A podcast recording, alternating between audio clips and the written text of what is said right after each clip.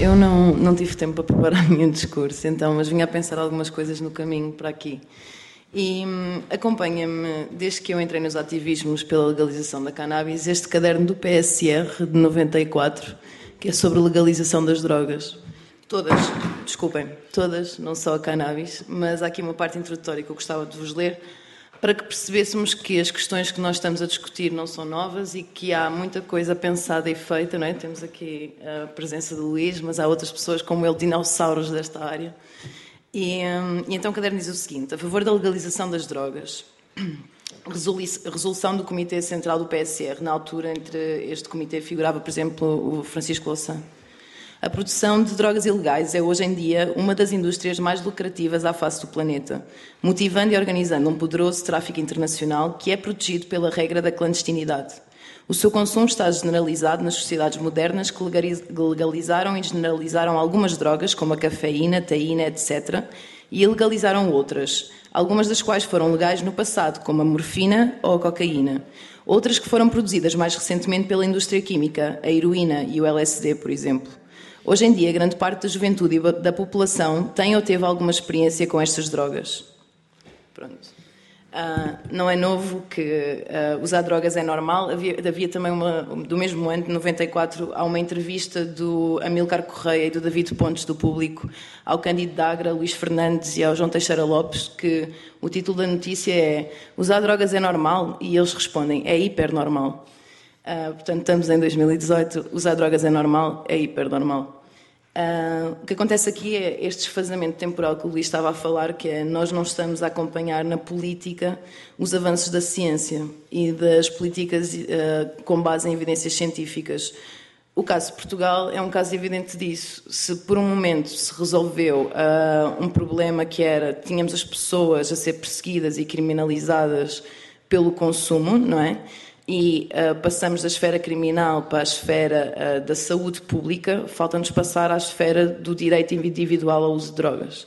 Porque todos nós, uh, apanhados com as quantidades estabelecidas numa tabela aleatória de 1993, podemos não só parar uma comissão de dissuasão de toxicodependência, que, de acordo com os dados que o Luís refere, e estão nos relatórios, portanto, no, cerca de 80 a 90% das pessoas têm um consumo não problemático, portanto, por que ir lá? É um mecanismo de controle.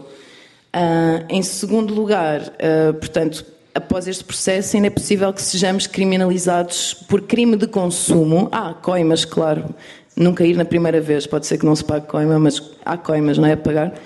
Depois há também a questão do crime de consumo. Desde um acórdão de 2008 uh, ah, do Tribunal, do Supremo Tribunal de Justiça, é possível que as pessoas sejam criminalizadas Uh, e, por exemplo, se eu tiver 5 gramas de erva e 1 grama de speed no bolso e for para um festival de 5 dias e a polícia me empenhar à entrada, o que vai acontecer é que eu posso ser julgado em tribunal e posso ter que pagar uma multa que vai dos 300 aos 1500 euros. Coisa assim. Uh, isto falamos de um país onde lá fora é dito que usar drogas é normal e que está tudo bem. Não, não está tudo bem.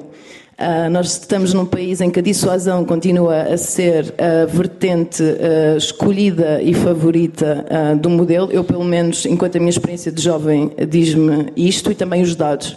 Há alguns estudos, como o estudo de Jorge Quintas, a tese de doutoramento dele, que fala um bocado sobre isto, a repressão, e também o sentido proibicionista do modelo, que é validado, nomeadamente, através do efeito dissuasor, por um lado, e, por outro lado, pelo efeito terapêutico, não é? Porque continuamos a ter convites para tratamento por parte de um tribunal a uma pessoa que assuma publicamente que consome cannabis no seu cotidiano. Uh, portanto, isto são vários contrassensos que eu indico aqui da, da política. Por outro lado, um, eu queria vos falar da minha experiência um, enquanto ativista, mas também aquilo que eu vivi no Uruguai. Eu estive no Uruguai em 2015 Uh, acabo de concluir a minha tese de mestrado sobre este assunto, que é uma perspectiva comparada entre a política portuguesa de drogas e a política uruguaia. E uh, quando eu cheguei ao Uruguai, já depois de ter entrevistado uma série de atores uh, portugueses, portanto, desde os ativistas, na altura quem me deu este caderno foi o Joseph da Marcha Global da Marijuana de Lisboa, com quem tenho vindo a colaborar também. Uh, Entrevistei-o no, no, Jardim da Mãe d'Água, que foi bastante simbólico. Um, e a partir daí segui toda uma viagem entre políticos, médicos, sociólogos, juristas, psicólogos, um, enfim, e numa perspectiva comparada. Portanto, todos os interlocutores que encontrei aqui, fui procurá-los lá e tentei estabelecer alguma comparação. E estamos a falar, uh, no Uruguai, portanto, há uma cultura canábica mais enraizada, uh, a cannabis e outras drogas são despenalizadas desde 1974, coincidentemente ao período da democracia em Portugal. Um, aqui acontece uh, alguns, uh, por exemplo, na altura entrevistei o desembargador Moraes da Rocha, ele dizia-me que a descriminalização já era oficiosa antes de passar a ser oficial, ou seja, que os tribunais já não prendiam pessoas por determinadas quantidades, daí que tivesse ficado uma tabela como a de 93 a assessorar uma lei de, em 2001. Uh, no entanto, acontece que nenhuma avaliação séria foi feita esta política. Como a todas as outras, há um, um, mecanismo pouco eficaz de avaliação de políticas públicas em Portugal. Portanto, é preciso perceber o que é que está a falhar nesta política, porque é que as pessoas continuam a ser criminalizadas por consumo. Tive N histórias a chegarem este verão, principalmente à entrada de festivais de pessoal que teve que pagar multas por crime de consumo ou que teve que fazer trabalho uh, voluntário forçado em alternativa. Um, Pronto, acho que é mesmo preciso ver este ponto.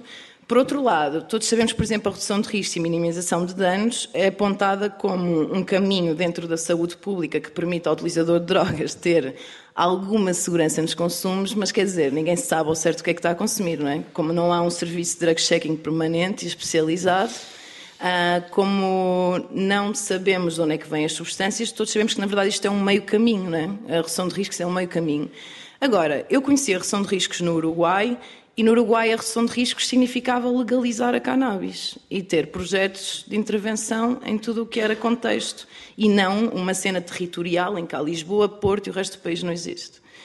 Portanto, eh, a redução de riscos para mim sempre teve a ver com a legalização. A redução de riscos para mim nunca foi um meio caminho e uma data de serviços que pudessem colocar as pessoas na esfera da saúde sempre foi uma coisa mais posta nos direitos, inclusive quando cheguei ao Uruguai toda a gente me falava, os políticos, o Rúlio Calzada, que tinha sido presidente da Junta Nacional de Drogas, ele dizia mas ó oh, Joana, toda a gente sabe que nesta altura do ano há cogumelos em Cabo Polónio, então é preciso falar com as pessoas sobre cogumelos mágicos. Também sabem que o problema aqui não é a cannabis, a cannabis está enraizada culturalmente. Vamos tentar separar mercados, vamos tentar que os jovens deixem de ir comprar cannabis às bocas onde se vende pasta de base, ou seja, o equivalente a crack, e vamos tentar criar mercados regulados onde os pais possam cultivar para os filhos, onde haja informação a rolar, onde os amigos se possam juntar em clubes e plantar até 400, até entre 15 e 45 pessoas plantarem até 99 plantas ao ano e terem acesso, cada um deles, a 480 gramas ao ano. Vamos regular nas farmácias para quem não quiser plantar ou ter um clube de cultivo com os amigos poder aceder, e isto nas farmácias entra muito mais tarde. Se a lei no Uruguai entrou em 2013, às farmácias só chega em 2017 e uma pessoa registando-se nos correios pode ter acesso a 40 gramas por mês, que dá de novo 480 ao ano. Portanto, vamos pensar naquilo que as pessoas pensam que querem e precisam nas suas uh, uh, necessidades reais. E vamos tirar o enfoque de dissuasão e passá-lo aos direitos, à informação, à prevenção, às campanhas, a falar, a quebrar o tabu. Rui Calzada dizia-me também que o maior ganho não tinha sido tanto na política e ao longo do tempo longitudinalmente, mas que tinha sido Uh, o facto de, naquela semana em que se legalizou a cannabis no Uruguai, mudou a abordagem sobre as drogas. Toda a gente falava no elevador, na cozinha, no supermercado.